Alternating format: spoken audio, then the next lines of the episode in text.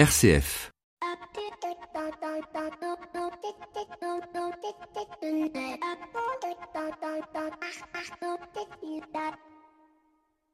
Bonjour à toutes et à tous. En ce week-end pascal confiné, en ce jour de la vigile pascale, j'ai décidé de ne pas vous faire de petits laïus habituels. J'ai décidé d'entrer directement dans le sujet qui nous intéresse aujourd'hui, la mort et la résurrection de notre économie est-elle pensable? Bienvenue dans l'écho des solutions. L'écho des solutions. Patrick Longchamp.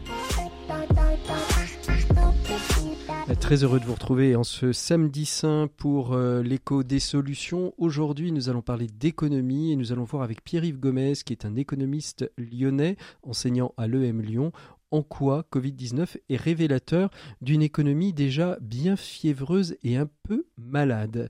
Nos 7 minutes pour changer le monde nous feront découvrir une marketplace, Ma Ville Mon Shopping, à destination des commerçants indépendants de centre-ville pour les aider à contrer les Amazon et autres Alibaba.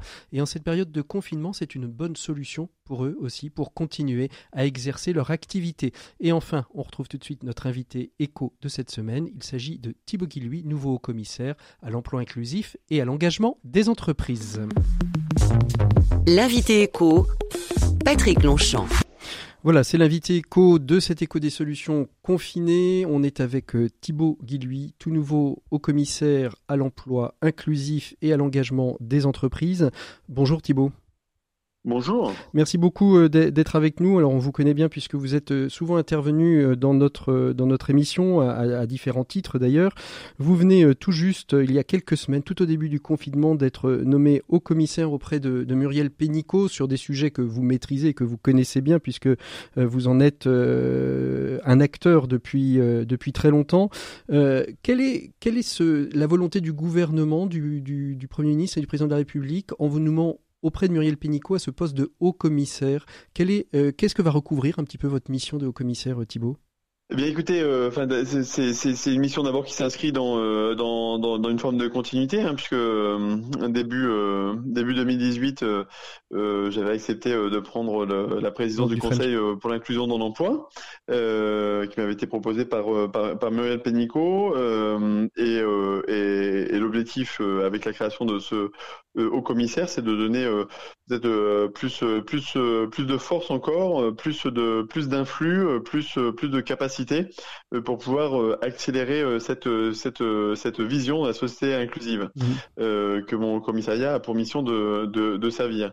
ça veut dire quoi Bâtir cette société inclusive, ça veut dire agir pour une part, et c'est l'inclusion dans l'emploi, à faire en sorte que toutes les personnes qui sont parfois sur le bord du chemin, qui ont des difficultés à accéder à l'emploi, de pouvoir retrouver une autonomie, une dignité par le travail. Et donc c'est c'est muscler tout ce qui va permettre, euh, par l'accompagnement, la formation euh, et l'activité, euh, de remettre le pied à l'étrier, l'insertion par activité économique, les acteurs du handicap, entreprises adaptées, ZAT. si la société n'est pas inclusive, si les entreprises ne sont pas inclusives, le, c'est une gageure d'imaginer qu'on va pouvoir bâtir une société où tout le monde participe à, à l'échange mmh. économique, tout le monde peut trouver sa place et déployer ses, ses, ses talents. Et c'est pour ça qu'il y a l'engagement des entreprises pour faire en sorte que euh, finalement chaque euh, dirigeant, euh, chaque chef d'entreprise dans ce pays, non pas par responsabilité individuelle seulement, mais je dirais par que ça devienne une évidence ça devienne consubstantiel à la responsabilité du dirigeant que d'agir dans l'inclusion en tant que chef d'entreprise. Alors justement, on est dans une période de, de, de, de crise écopidémique, comme j'aime énormément l'appeler en ce moment, euh, qui, qui, démontre bien que euh, il y a des, des, des problématiques euh, qui sont révélées, hein, des, des, vieux symptômes que, que cette crise révèle. Comment aujourd'hui justement les plus fragiles sont, sont pris en, en, charge dans cette, dans cette crise? On, a bâti une société, un modèle qui témoigne de sa fragilité et de son manque de résilience. Peut-être d'ailleurs parce que ça, ça ne s'est pas construit avec tout le monde en prenant en compte la fragilité. Et c'est le message en fait que moi, avec mon commissariat, euh, j'ai envie de passer, c'est que ces entreprises sociales inclusives, celles qui euh, réconcilient depuis des années et des années en fait cette capacité à servir, à, mmh. réaliser des produits et des services, mais en le faisant, euh, en s'adaptant aussi aux personnes, à leur situation, à leur fragilité qui finalement est inhérente à la nature humaine et donc à chacun d'entre nous, ont cette capacité de, de résilience et de, de concevoir la création de valeur de façon beaucoup plus globale. Mm. Donc maintenant, une fois qu'on a dit ça derrière les grands mots, on a à réconcilier l'urgence, je dirais l'urgence quasiment de la survie, comment traverser une crise aussi aussi brutale. Donc c'est tous les efforts du, du, du gouvernement, du gouvernement, actuellement mhm. pour venir en soutien de, de, toutes les organisations, associations, entreprises ou etc. pour pour en préserver, en assurer la survie pendant ce euh, ce, ce, moment difficile, euh, préserver aussi les emplois parce que derrière c'est les compétences, c'est c'est la dynamique ou etc. pour pouvoir rebondir le plus rapidement possible. Très concrètement, euh, votre je, je, vous suis et je suis votre votre page sur, sur, LinkedIn. Très concrètement, vous avez mis en place euh, très rapidement pour ces entreprises en particulier des des solutions, un accompagnement, un, un, des, des webinaires réguliers pour justement les aider à passer ce cap, à mieux comprendre, à voir comment à la fois elles allaient mm. pouvoir protéger euh, leur entreprise, mais aussi protéger la dimension sociale, parce que ces personnes en mm. fragilité, euh, on, on, ne les manage pas, on ne travaille pas avec elles de la même manière, ce qui peut être un chômage partiel compris par un employé j'ai envie de dire, euh, moins fragile, va peut-être un drame pour, euh, pour certaines de ces personnes. Et, et, et là, vous travaillez concrètement aussi là-dessus. C'est, oui, alors euh, d'abord, euh, face à la crise, il a fallu euh, évidemment changer les règles du jeu, les adapter, mettre en place des plans de soutien, etc., très nombreux sur lesquels je reviendrai pas, mais qui hmm. sont quand même assez massifs. Vous citez l'activité partielle, on est le système le plus généreux en Europe, en, hein. en Europe et, et, tout simplement parce que on préfère prévenir et éviter que les personnes chutent parce qu'on sait le coût que ça a après d'ailleurs de les remettre debout. Euh, euh, mais euh, ça va tellement vite, ça crée tellement de, de, de peur, d'angoisse, de frustration, euh, de d'inquiétude euh, que ça m'a semblé important dès le départ de faire la pédagogie de ces de ces mesures. Et donc ces webinaires effectivement extrêmement réguliers qui réunissent des, des centaines de milliers d'entreprises sociales, mais d'entreprises classiques aussi, ça permet à la fois de d'expliquer ce que nous mettons en œuvre, mais en même temps de remonter du terrain les problématiques très très concrètes vécues par euh, les entreprises. Et c'est aussi une autre façon de faire de la politique mhm. que finalement de, de créer le cadre et les règles en s'inspirant, en étant extrêmement connecté à la réalité concrète des personnes et des organisations. Ça, c'est la première des choses. Et puis la deuxième des choses, c'est euh, euh, aussi de faire de la politique par l'action et pas seulement par l'incantation.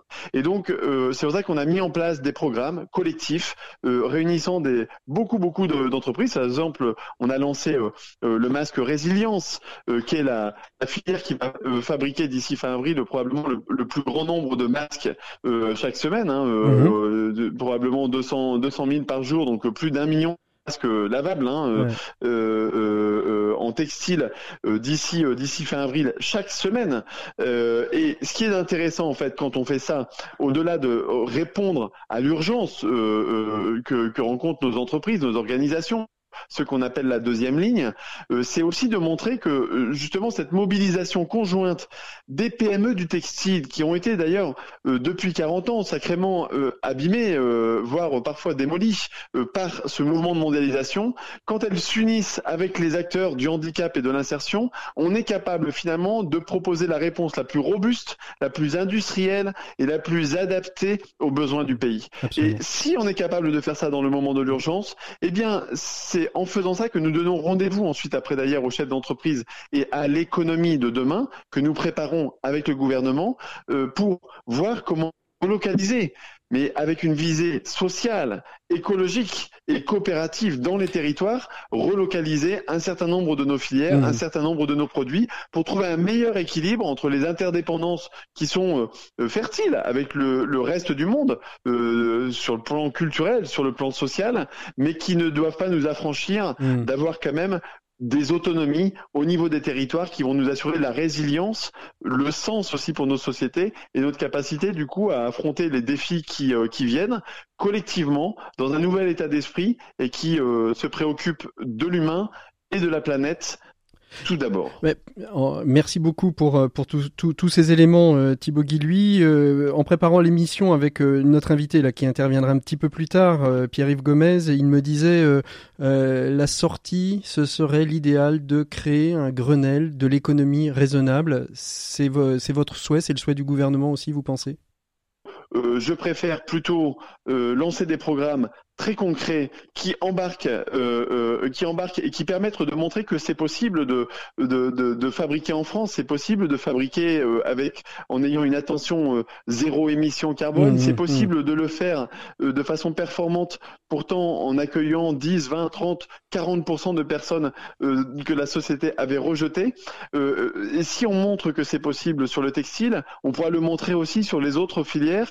Et, et je pense que la, la, la solution, elle n'est pas la solution elle est dans l'expérimentation. Dans telle ou telle, euh, dans telle ou telle instance de Grenelle, mais elle est d'abord euh, dans la capacité de chacun, des entreprises, des associations, de la société civile, à travailler ensemble pour changer la manière de concevoir la production, la création de valeur là-dessus. Et qu'il est maintenant absolument essentiel et crucial de mettre en place de façon rapide, c'est-à-dire une transition qui soit écologique, qui soit inclusive et qui soit locale. Merci beaucoup Thibaut Guilluy d'avoir été notre invité éco de cette semaine. On vous retrouve bien évidemment euh, quand vous le souhaitez euh, dans l'émission et on, saura aussi euh, aller vous chercher. Bonne continuation, bon passage de crise et puis prenez soin de vous. À très bientôt. Nous on continue tout de suite avec notre expert Maxime Merci beaucoup. À bientôt Thibaut. Au revoir.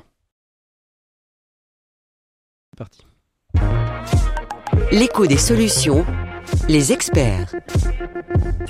Voilà, c'est le retour des experts euh, confinés, tellement confinés d'ailleurs qu'on enregistre depuis chez soi et qu'on entend peut-être passer les voitures, mais ça ne nous change pas tellement du studio de Bayard où on entend les pompiers. Euh, Maxime Dupont, bonjour. Bonjour Patrick. Alors, vous continuez euh, dans votre chronique expert à nous faire la lecture de romans liés au management et au business? C'est cela, Patrick. Euh, les livres sont aujourd'hui un allié indispensable et en choisissant chaque semaine un extrait qui traite de la vie au travail, de la vie au bureau, j'aspire à, à remettre un peu de la vie d'avant dans votre émission. Alors, qu'est-ce que vous avez choisi comme ouvrage et comme extrait, euh, Maxime? Aujourd'hui, Jules Romain, pour vous lire un passage de son roman Fleuve, pas moins de 27 tomes, qui s'intitule Les hommes de bonne volonté, et qui dresse une grande fresque du premier quart du XXe siècle à travers une multitude de personnages. Parmi ceux-ci, Vidal, un ancien voyou devenu électricien que son filleul Charles admire à l'ouvrage. Allons-y. Le travail s'engagea et se poursuivit sans incident notable. Charles avait admiré l'adresse de Vidal dans sa façon de parler aux gens. Il l'admira de nouveau dans son traitement de l'ouvrage. Le jeune garçon ne connaissait pas le métier d'électricien, mais il avait vu souvent des camarades ou des adultes travailler auprès de lui. Il savait déjà qu'il existe plus d'une manière de travailler gauchement et qu'elle se trahisse dès les premiers gestes. Il y a l'homme, jeune ou vieux, qui semble n'avoir rien prévu, rien calculé, qui change perpétuellement d'avis, qui a des repentirs qui recommencent. Il y a celui qui semble n'avoir pas de mémoire. S'il remonte une pièce, il s'aperçoit en terminant qu'il en a oublié une autre, qui doit se fixer au-dessous. Il y a celui qui n'a jamais l'outil qu'il lui faut sous la main quand il est en haut de son échelle, c'est toujours son marteau qu'il trouve au moment d'arracher un clou, et ses tenailles au moment d'en planter un. Alors il ne cesse de trotter en maugréant du haut en bas de son échelle, persuadé que la guigne s'attache à lui. Il y a celui qui est constamment affolé, comme si la petite difficulté qu'il rencontre se présentait pour la première fois dans l'histoire du monde. Celui qui est constamment en sueur, comme si l'immensité de la besogne le débordait. Et puis dix autres qui vous jouent chacun avec une conviction que rien n'entame leur comédie particulière. Vidal, lui, était beau à regarder. Il glissait à travers son travail sans accrocher jamais, comme s'il eût repéré d'avance tous les chemins. Il ne semblait pas pressé. On eût dit qu'il acceptait une occasion comme une autre d'occuper ses mains pour se distraire l'esprit. Sa longue habitude de travailler sans aide lui avait donné en effet des élégances d'acrobate ou de prestidigitateur. À la seconde même où le besoin s'en faisait sentir, l'on voyait de dessous son bras, d'entre ses jambes, d'une poche de sa veste, on avait envie de dire de sa manche, sortir un tournevis, une vrille, une pince, un marteau, une mignonne paire de tenailles. Soudain apparaissait entre son pouce et son index le boîtier d'un double mètre en métal élastique. Le ruban de, métal filait le long du mur, puis rentrait brusquement comme l'immense langue d'une bestiole. Jamais la mesure n'était fausse. Jamais l'on entendait Vidal grogner des zut ou des sacrés ceci ou cela. Il prenait toute la responsabilité de l'affaire. Il n'accusait point les clous de se tordre exprès, ni le bois de se fendre, ni le plâtre du mur d'éclater par morceaux. Tout ce qu'il se permit en ce sens fut de dire une fois, les murs ne sont pas fameux. Merci beaucoup Maxime Dupont pour euh, ce partage. On vous retrouve la semaine prochaine, un nouvel auteur, un nouveau texte, une nouvelle situation au travail.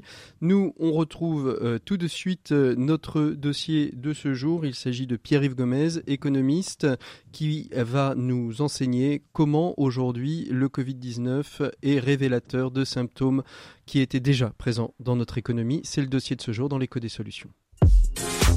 L'écho des solutions Patrick Longchamp. Voilà, on est avec notre invité euh, Pierre-Yves Gomez euh, qui euh, va nous exposer un petit peu ce que nous sommes en train de traverser, ce que ça dit de notre économie, que cette crise écopidémique que, que nous traversons en ce moment. C'est le dossier de, de cette semaine. Bonjour Pierre-Yves Gomez. Bonjour.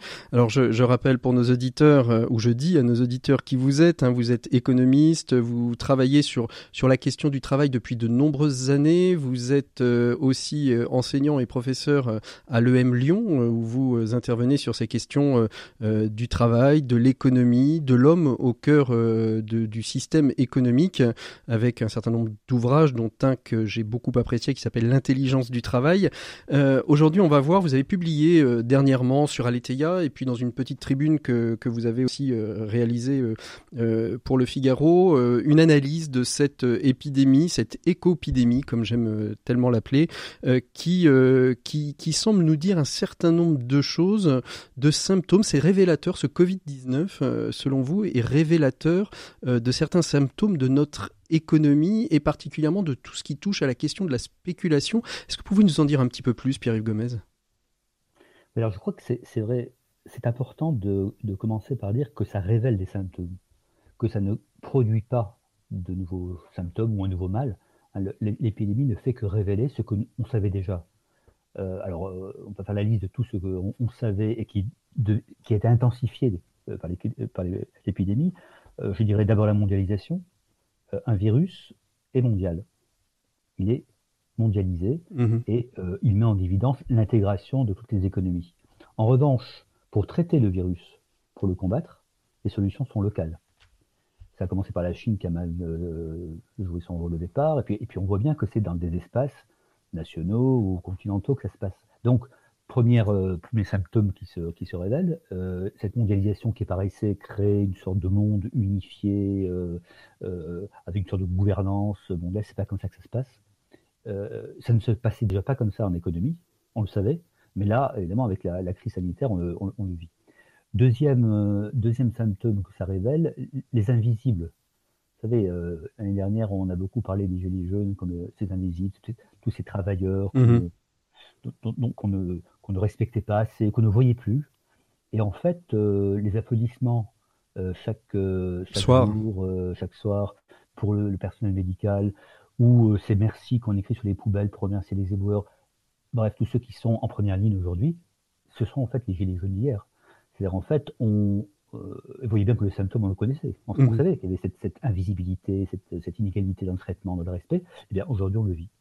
Et puis, euh, alors surtout, bah, ça c'est davantage plus directement mon sujet. Je crois que toutes les incohérences financières qu'on vit depuis des années maintenant apparaissent aujourd'hui de manière presque caricaturale. Vous avez des marchés financiers qui ont qui était supposé euh, orienter l'économie vers le meilleur et qui, euh, d'une part, s'écroule lamentablement en mars.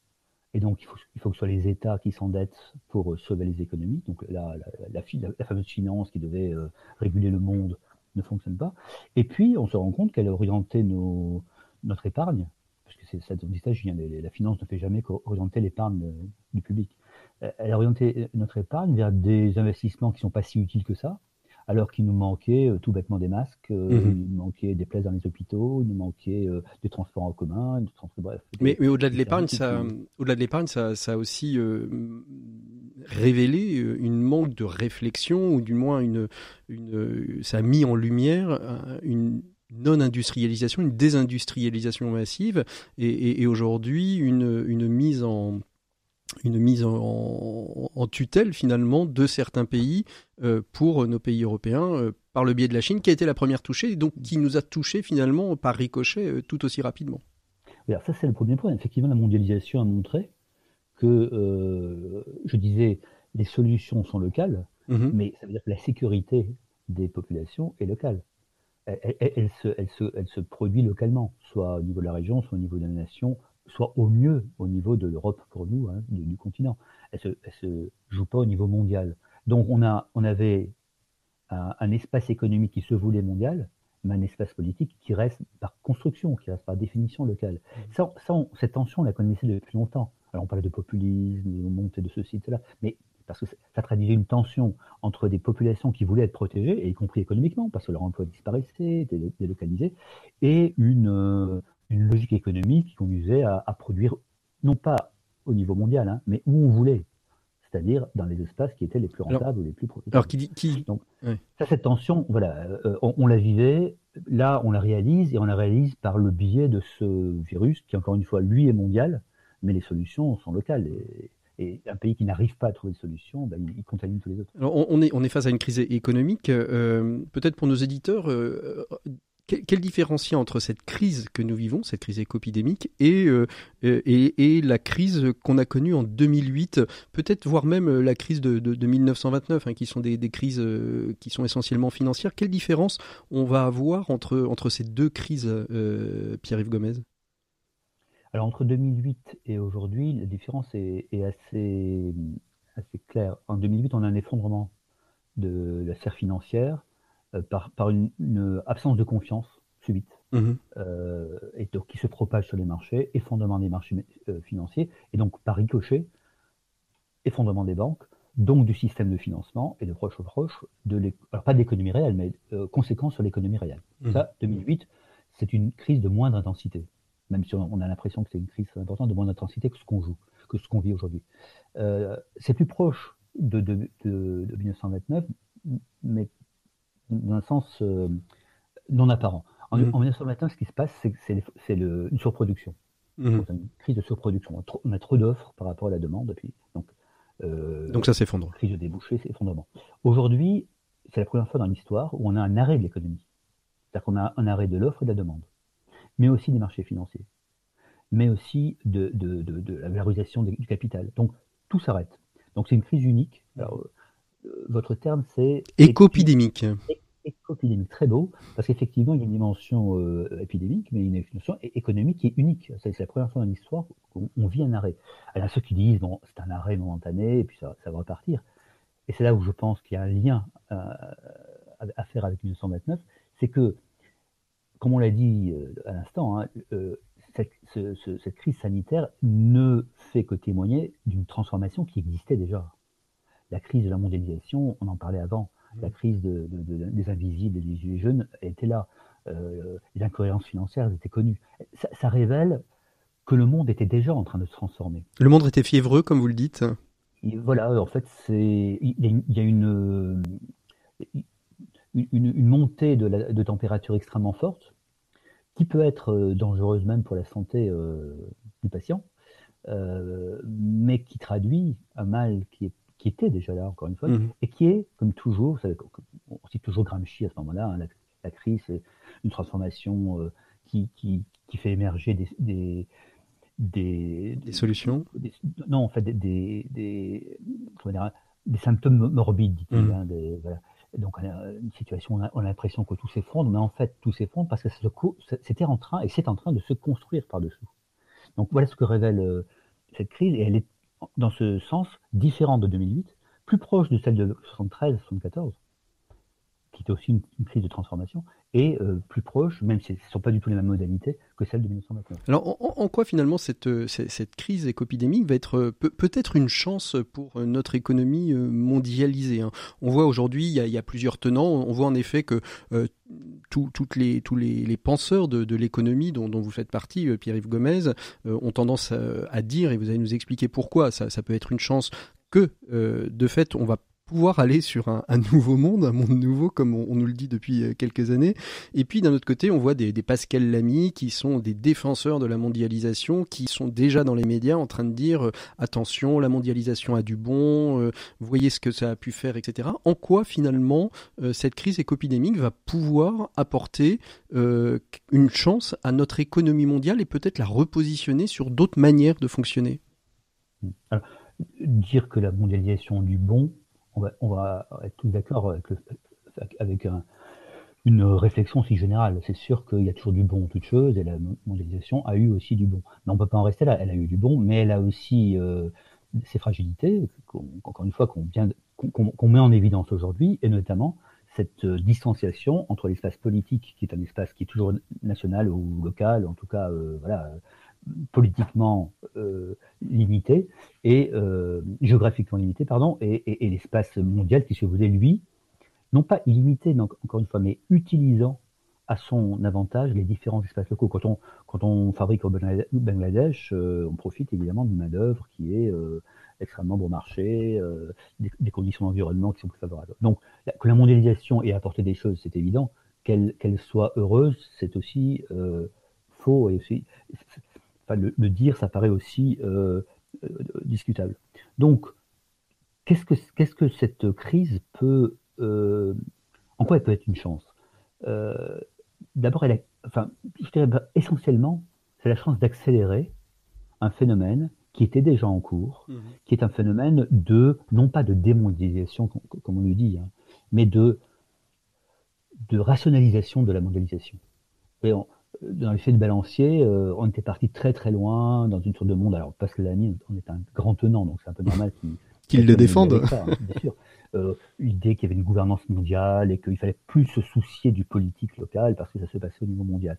Bon, ça c'était évidemment naïf, c'était une grande illusion naïve qui, servait évidemment des intérêts. Et aujourd'hui, on, la chance, c'est de revenir à pas, pas un repli sur soi, hein, la construction d'une maison commune, mais comme j'aime à le dire, par étage. Mmh. Il y a un étage local, euh, régional, il y a un étage national, il y a un étage continental et il y a un étage mondial. Euh, imaginer une maison qui soit que mondiale, c'est aussi absurde, en tout cas c'est aussi euh, discutable et, et, dangereux que d'imaginer une maison qui reste une sorte de case au niveau vous voyez, totalement local. Mmh. Une maison par étage. Et ça, c'est une chance de pouvoir le faire parce qu'on se rend compte que, par exemple, face à la, à la crise du, coronavirus, bah, les, nations ont, réagi de façon différente, avec des moyens différents, et se sont rendues compte qu'elles n'avaient pas toujours les moyens, et donc elles étaient dépendantes. Et donc ça, il y a une reprise en, considération d'un d'une évolution, j'insiste, hein, qui était déjà là, hein, qui était perceptible. Oui, parce qu'on on le voit bien aujourd'hui avec, euh, euh, justement tous les mouvements qui ont été mis en place, et, je, pense que la France a été euh, particulièrement vertueuse dans, cette démarche, particulièrement, on n'est pas là pour faire de la politique, mais particulièrement avec le, gouvernement actuel, avec toute la réflexion sur l'économie circulaire, avec l'économie sociale et solidaire.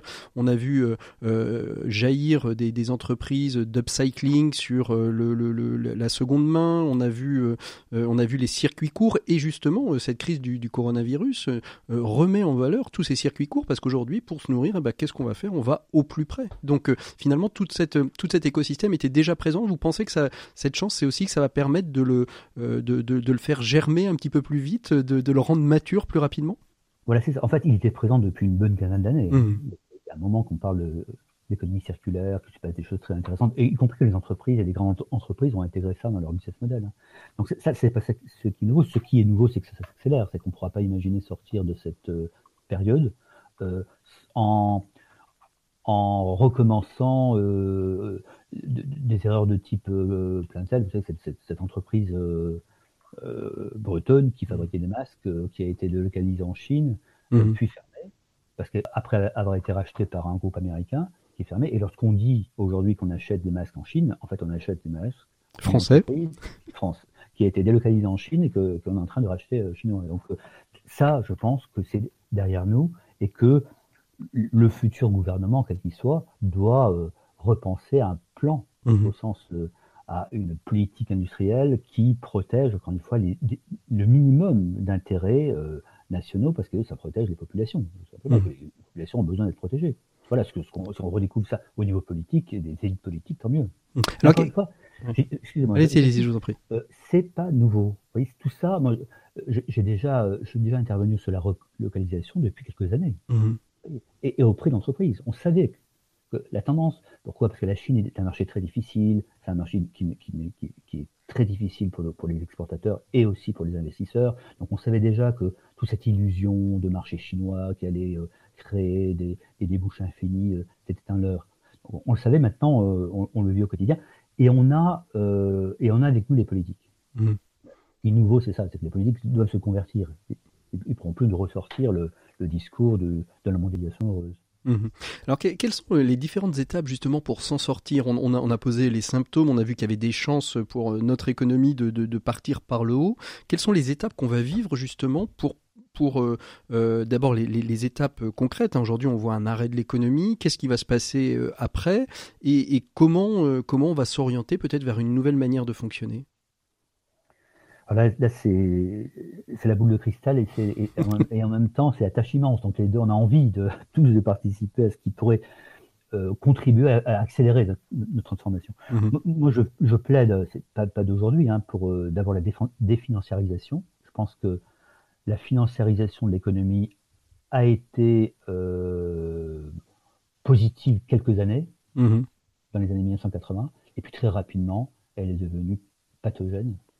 Euh, et donc, alors, la financiarisation, ça veut dire en, en, de manière simple que ce sont les considérations financières qui priment sur les considérations de l'économie réelle, pour faire simple. C'est-à-dire qu'en fait, c'est la finance qui donne le cap c'est l'intérêt financier, donc le rendement du capital, c'est ça. qui donne le cap pour euh, hiérarchiser les bons investissements, les, les, le, type de production. En fait, une, une déconnexion entre l'économie réelle qui produit et une finance qui ne va jouer que sur euh, des états d'esprit, sur euh, des, des, bonnes nouvelles, et, etc. Et qui va finalement euh, Parfois, on peut avoir une, entreprise euh, cotée en bourse qui euh, va être en, très bonne forme, mais parce que son dirigeant va être pris dans une affaire, va se voir décoté, alors que finalement l'entreprise va bien. C'est un peu ça la, problématique? Oh, d'abord, c'est pas une déconnexion, c'est une, connexion. Une connexion, mais pardon. La, finance, c'est une servante de l'économie. Sans, finance, on ne peut pas investir, anticiper. Bon. Quand elle devient maîtresse, c'est une catastrophe. Et quand elle devient maîtresse, ça s'appelle la financiarisation. Donc, euh, la première étape pour s'en sortir, pour moi, c'est la définanciarisation. C'est-à-dire qu'il faut découpler les, intérêts, financiers des intérêts strictement économiques et mettre la finance au service de projets économiques. Et on en parlait à l'instant, un, plan et avec une, politique industrielle peut, euh, par exemple, nous conduire à, produire des masques qui ne sont pas rentables. Hmm.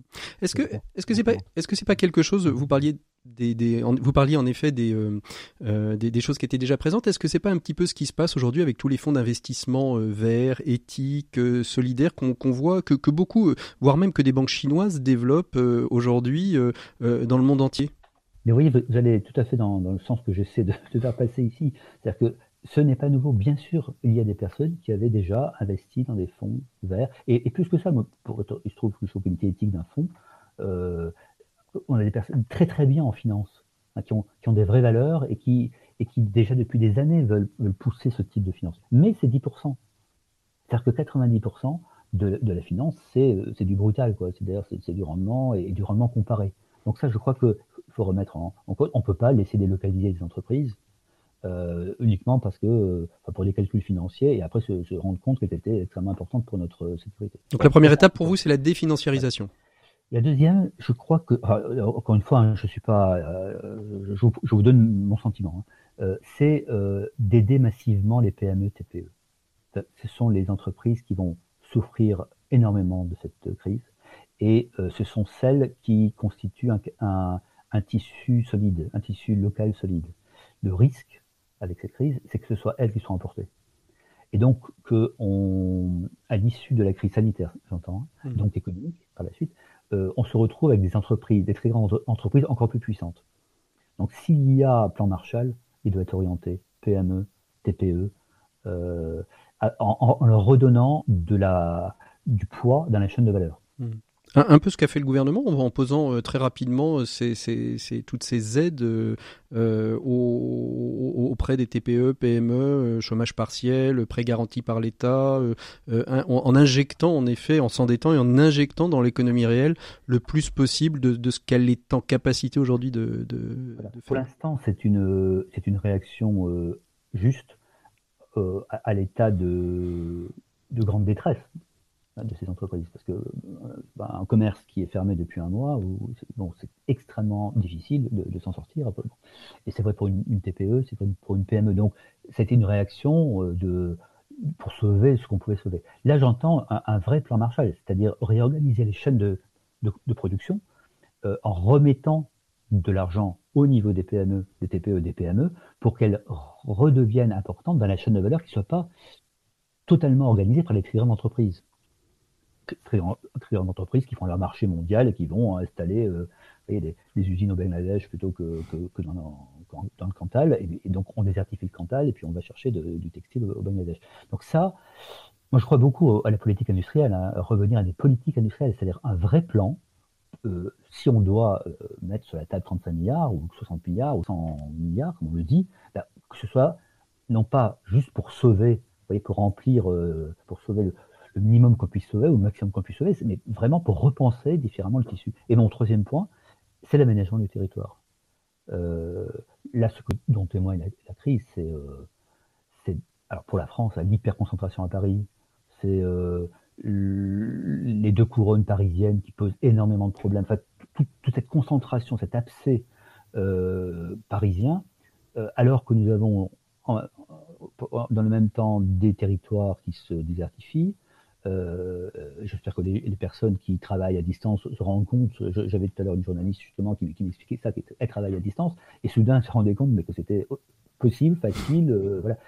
Bon, cette prise de conscience, ça voudra dire euh, aménager le territoire. On ne mm. peut pas faire disparaître les trains localement, euh, ce qui suppose que tout le monde se concentre dans les agglomérations et se rendre, se rendre compte après coup que c'est très compliqué de, gérer les grandes agglomérations. Donc vous voyez, c'est pas un retour en arrière, c'est au contraire hein, une accélération d'une pour une économie plus raisonnable, en fait. Mm. Moins centrée sur les excès de la finance, moins centrée sur les concentrations industrielles dans les grandes entreprises, sur les concentrations dans les grandes villes. Est-ce que ça veut dire qu'il faut avoir une réflexion, euh, par rapport à ce que vous dites, est-ce qu'il faut avoir une réflexion qui soit nationale ou est-ce que ça va être une réflexion européenne euh, Les deux, même mondiale s'il le faut, hein, mais euh, par, effet de, subsidiarité, les, les discussions et les décisions au niveau local sont plus faciles euh, au niveau national un peu plus difficile, européen encore plus difficile, au niveau mondial euh, presque flou.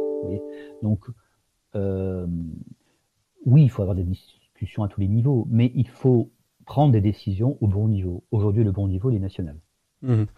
Même pour l'Europe, il est national, parce que ce sont les décisions nationales qui entraînent l'Europe. Mmh. Il y a une troisième étape pour vous ou quel, va être le, sur le long terme? Il y, a, quelque chose à penser sur le long terme? Est-ce que le travail, l'évolution du, du, travail euh, va, va est-ce que la notion de travail va, va évoluer suite à cette, euh, à cette crise? Vous disiez, vous parliez de, de cette journaliste et j'en suis euh, aussi un témoin. On peut travailler de chez soi derrière, derrière son bureau avec un, petit peu de matériel. Est-ce que la notion de travail va changer et est-ce que la notion de relation humaine dans l'entreprise va évoluer suite à cette, à, cette crise sanitaire et économique? Certainement, ce sera passionnant à observer ça a évolué parce qu'on a pris l'habitude de travailler à distance. Je ne dis pas en télétravail, parce que c'est pas ça le télétravail. On a travaillé à distance de manière dégradée. Le télétravail ne, suppose pas qu'on travaille en famille, par exemple, que, mmh. communauté d'enfants. Donc, on a expérimenté de façon nouvelle de travailler à distance, euh, donc plus d'autonomie, plus d'intensification du travail aussi, je commence à entendre qu'il y a des saturations parce qu'on travaille énormément lorsqu'on travaille seul devant un écran. Euh, on a expérimenté le tout logiciel, le tout, le tout écran, mhm. là aussi avec des avantages. C'est vrai qu'on on voit bien qu'il y a, des, il y a même peut-être des interviews qui se font plus facilement. En tout cas, il y a des discussions, euh, des réunions qui se font plus facilement. Mais aussi, je sens déjà une limite, parce que le tout écran, ça, ça, limite. Euh, on a expérimenté, euh, on n'en parle pas assez, je crois, le fait que, les temps de transport, euh, qui, sont parfois très importants dans les grandes villes, euh, ne, comptent plus aujourd'hui. Et on, a expérimenté, on expérimente le fait de, travailler vraiment, de pas, pas travailler après avoir pris une heure de, je sais pas, le TER, le, RER e ou une heure de soir. Donc, effectivement, ça, ça change inexorablement notre façon de travailler il y aura une conséquence dans les entreprises, plus de demandes d'autonomie. Mais je crois que le plus important, c'est le sens. Mmh. Ce qu'on expérimente, c'est que euh, pourquoi on travaille voilà, on est pris dans la logique, euh, il faut continuer, euh, il faut maintenir l'activité, mais là, on est un peu placé compte tenu de, l'énormité de cette pandémie, cette situation extrêmement morbide autour de nous, le sens de la vie. À l'issue, quand on va être déconfiné, on va pas repartir à la mine comme si de rien n'était. Mmh. On, va, on, va, se poser la question, pourquoi tout ça? Ça, je crois que dans les entreprises, ça va être un point très important. Jusqu'à présent, elle, euh, elle tirait beaucoup le travail dans le sens euh, il, faut résister, il faut innover, il faut voilà toujours dans la, rapidité, l'agilité. Bon, là aujourd'hui après après deux mois d'immobilisation euh, qui a continué à fonctionner d'une certaine façon, on peut se poser la question pourquoi on va travailler? Et les entreprises vont devoir trouver des relais de de, discours hein, hmm. pour mobiliser leurs troupes. Justement, c'est une des questions, euh, Pierre-Yves Gomez aussi. Euh, quelles vont être les, bonnes pratiques? Concrètement parlant, qu'est-ce qu'une entreprise, une TPE, une PME, un grand groupe? Alors, c'est une ETI, c'est trois tailles d'entreprise complètement différentes. Hein, euh, quelles seraient les bonnes les bonnes pratiques à mettre en place là maintenant pour commencer justement à préparer euh, euh, ce retour dans l'économie réelle qui va être problématique. On, l'a vu hein, parce qu'il y a eu des, secteurs complets qui se sont, euh, qui se sont arrêtés, d'autres qui sont en, pénurie, soit de main d'œuvre. Je pense à l'agriculture, on voit pourrir nos, légumes quasiment sur pied. Quels sont aujourd'hui les quelques grands principes qui seraient à mettre en place dans ces entreprises pour permettre justement de commencer, euh, d'initier, euh, de continuer ce changement euh, qui était déjà sous-jacent, comme, vous l'avez dit au début de notre entretien Alors, plutôt qu'une classification par taille, je, proposerais une classification par, par, par, aussi, par situation. Aujourd'hui, on a les entreprises qui ont les moyens de changer et qui profitent du système. je ne vais pas citer de grandes entreprises nationales qui mettent leurs salariés en chômage technique et euh, euh, partiel, financé par le par l'État, alors qu'elles ont les moyens de, soutenir. Euh, voilà, c'est profondément injuste. Alors qu'elles ne sont pas de rupture d'activité, hein. mmh. c'est injuste.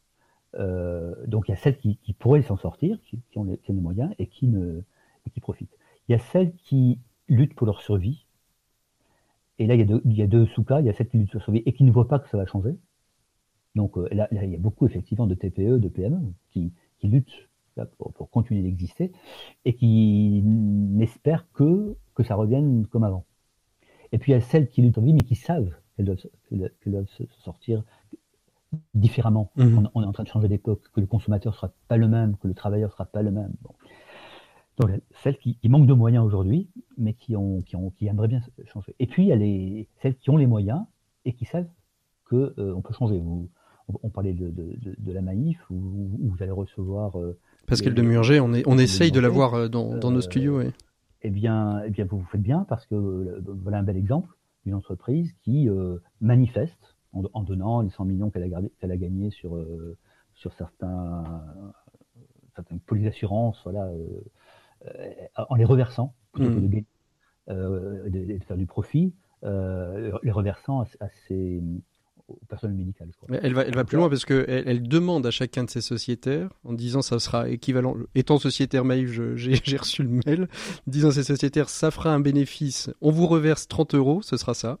Vous avez le choix de soit les récupérer, soit de les reverser et nous, on les mettra dans un fonds de solidarité. En effet, ça, ce sont des, entreprises et finalement tout le travail qui a été fait euh, par la, par la loi Pacte euh, et en, en, particulier sur la notion d'entreprise à mission et, et, ça démontre encore qu'il y avait quelque chose de sous-jacent avant, avant cette crise écopidémique va aussi prendre de l'ampleur.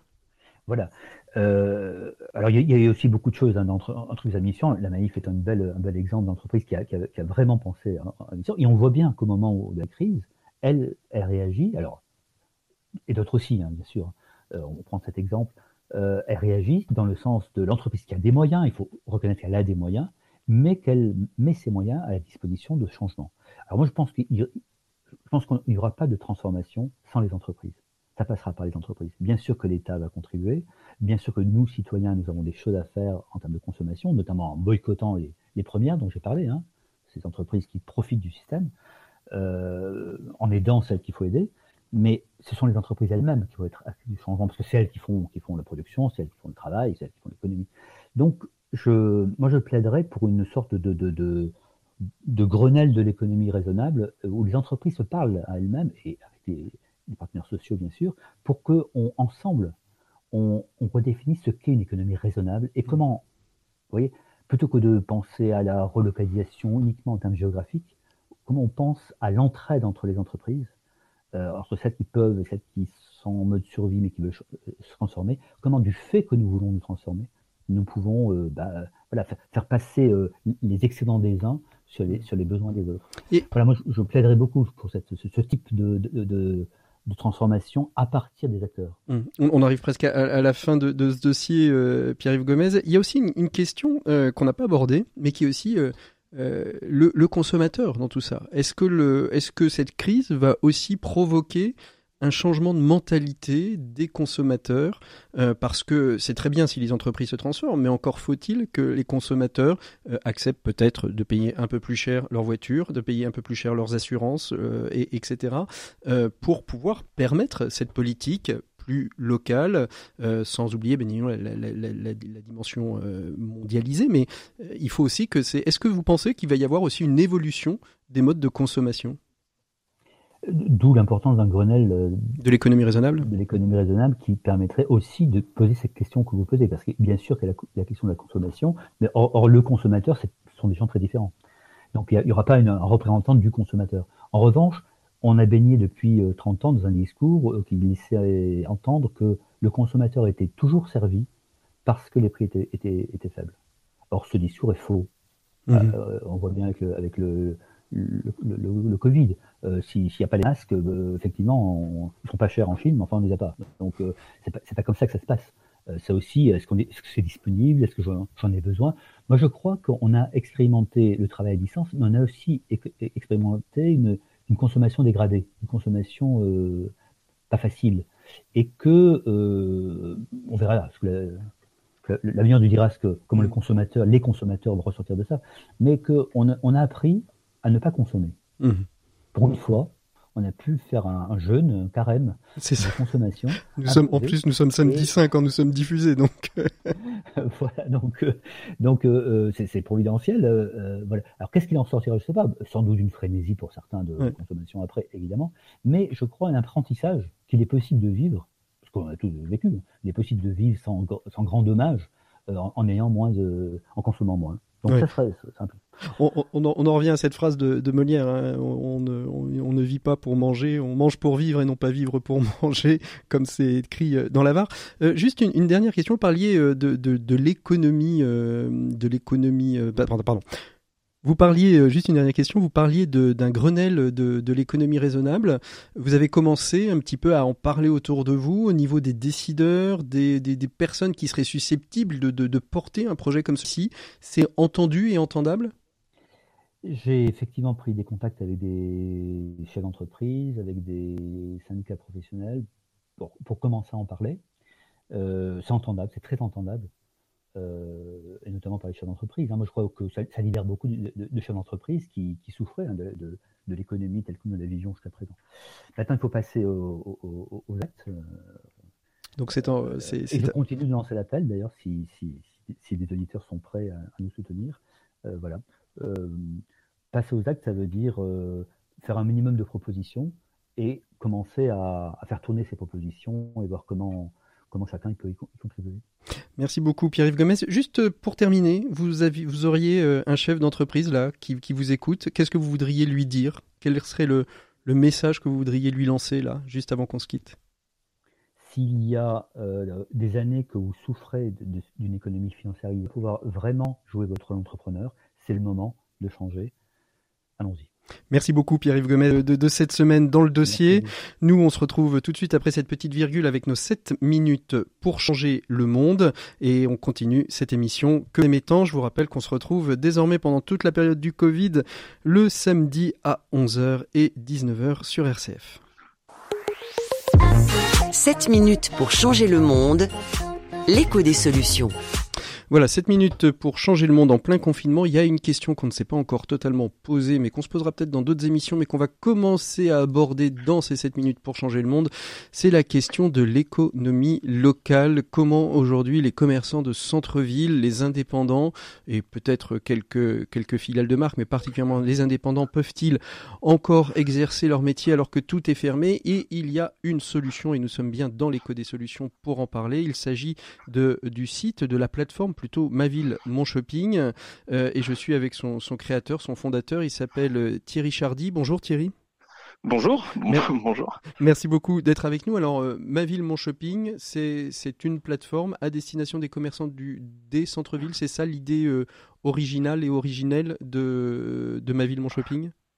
Oui, tout à fait. Euh, l'idée originelle, c'est vraiment euh, euh, de permettre aux commerçants et notamment aux commerçants indépendants d'avoir un accès au digital et de pouvoir exercer leur profession à distance en mettant en place des services de click and collect ou des services de livraison très simplement et très facilement et très facilement. Donc mmh. nous, on a construit cette plateforme vraiment pour aider les commerces de, centre-ville. Donc échange de proximité, ça veut dire que euh, aujourd'hui nous sommes dans une situation de, confinement, on le, voit bien. On n'a jamais vu autant d'ailleurs euh, les, circuits courts euh, reprendre ou prendre du, poil de la bête.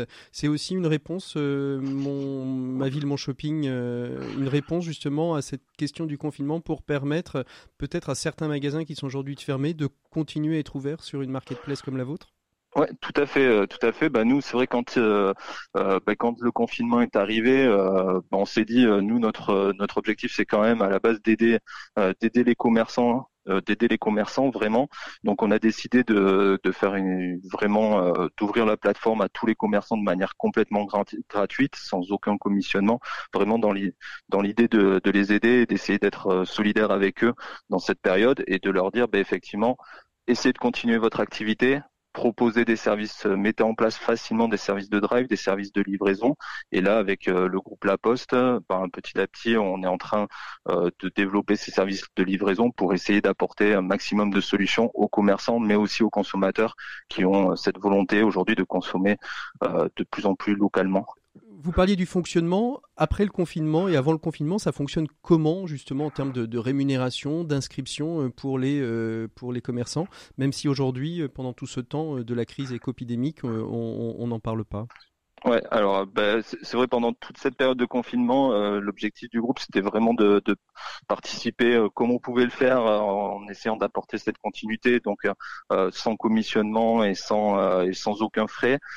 habituellement, c'est vrai qu'on travaille avec des, des, des des personnes du secteur public, que ce soit des collectivités, des chambres consulaires, et en fait on travaille avec eux sur euh, la mise en place de l'outil sur un territoire et qui a pour but justement euh, d'aider les commerçants dans euh, leur transformation numérique et vraiment dans la mise en place de ces nouveaux services. Donc, mhm. habituellement, hors confinement, c'est vraiment on commence par travailler avec un acteur public et après on, euh, on travaille avec les commerçants, mais toujours dans une optique en fait où c'est gratuit pour eux tout ce qui est inscription. Il y a juste une petite commission qui est prise et qui permet essentiellement de couvrir euh, les frais bancaires et les frais de, globalement les frais de transaction sur la sur la plateforme.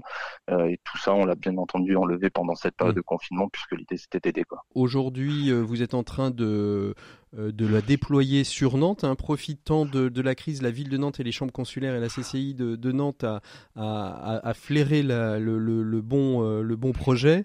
Euh, ça va se développer comment? C'est compliqué aujourd'hui d'aller convaincre, alors non pas une CCI, mais d'aller convaincre justement des, des, commerçants qui sont pas tous forcément très digitaux de se digitaliser? La difficulté, leur grande difficulté, généralement, elle était, on va dire, elle est triple. C'est souvent le manque de temps, mmh le manque de compétences et euh, une problématique budgétaire. Donc nous, quand on a créé la solution, euh, l'idée c'était vraiment de pouvoir répondre à ces trois aspects. Donc c'est pour ça qu'on a commencé à travailler avec des collectivités pour que ça, euh, pour que la solution soit le plus abordable possible et donc euh, c'est pour ça elle est gratuite, mmh. il n'y a pas de il y a pas de frais pour le commerçant.